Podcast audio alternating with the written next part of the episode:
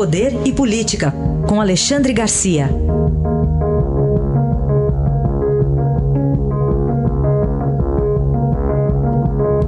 Alexandre, bom dia.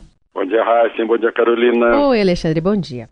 Começamos então com a sua visão sobre primeiras declarações do deputado Eduardo Bolsonaro a respeito do AI-5, as repercussões e o pedido de desculpas dele. Pois, pois é. Eu, eu faria a seguinte uh, relação.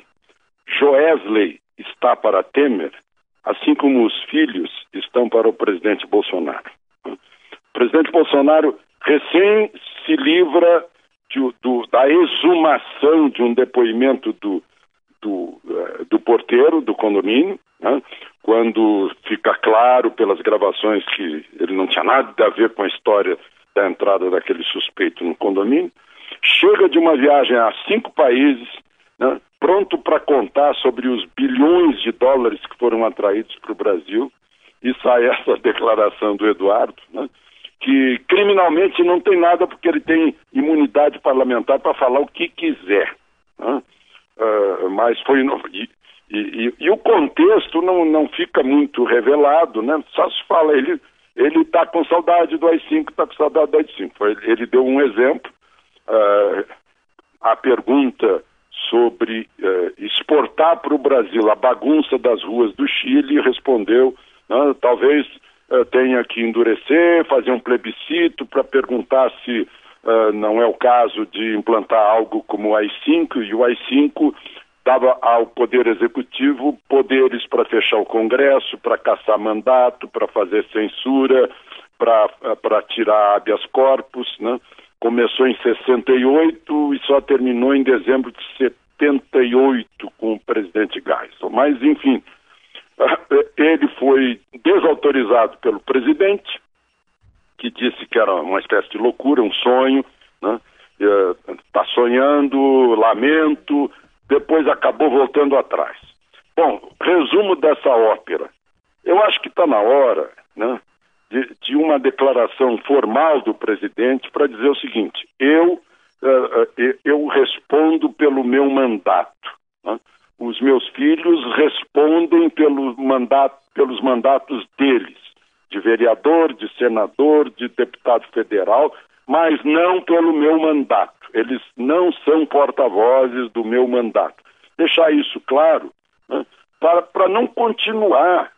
O, o desgaste no Twitter, por exemplo, nas redes sociais, é inversamente proporcional à vitória que foi provocada pelas redes sociais na eleição de outubro. Na eleição de outubro, um grupo, né, certamente não foi o candidato sozinho, foi um grupo, os filhos e mais amigos chegados, que mandavam as mensagens. Né? Agora todo mundo se mete a mandar mensagem, né? todo mundo pode mandar mensagem, está autorizado a mandar mensagem em nome do presidente, e é um risco danado, um risco de alguém estar falando pelo chefe de Estado, chefe de governo do país, né? sem que tenha recebido o mandato para isso.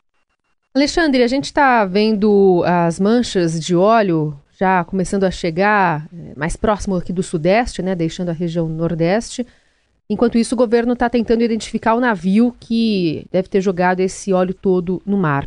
Pois é, eu estou vendo que o governo paulista já está alerta, né, já está alertando uh, uh, os pescadores, pessoal que está no litoral, principalmente no litoral norte de São Paulo, né, são as correntes marítimas, são os ventos, né? os ventos talvez nem tanto, porque esse negócio não fica na superfície. Uh, o, a Marinha Brasileira está fechando a, a, suspeita, as buscas. Primeiro estava em 100 navios, baixou para 30, agora está em 10, e mais especificamente num navio com bandeira liberiana, de propriedade grega, vejam só que fórmula, né? uh, que teria comprado petróleo clandestinamente na Venezuela para escapar do, das sanções americanas, né, dos embargos americanos, e vender petróleo no meio do oceano, trans, transbordando o petróleo. E aí transbordou literalmente no mar, né, não foi para bordo do outro navio. Talvez tenha sido isso que tenha acontecido. E aí eu aproveito para falar um pouquinho dessa bandeira, né? A Libéria é, eu acho que a Libéria e a Etiópia, ou a Abissínia, foram os, os dois únicos países africanos que não foram colonizados. E a Libéria foi criada pelos Estados Unidos, que compraram o território para botar lá ex-escravos eh, de volta à África. Né? Tanto que a capital da Libéria homenageia o presidente James Monroe, né? Monrovia, no nome da capital. Tá? Só para a gente registrar isso. Agora, a, a Libéria é um dos países que aluga bandeira né? para, para esse tipo de comércio clandestino, uh, marítimo, de que a gente só toma conhecimento agora, depois de ter a atenção chamada pelos, uh, pela sujeira nas praias brasileiras, que é muito grande esse comércio clandestino marítimo uh, de, de navios de bandeira emprestada. Continuaremos acompanhando e semana que vem de volta aqui a partir de segunda-feira de novo, Alexandre Garcia. Bom fim de semana, Alexandre. Aproveitem o fim de semana.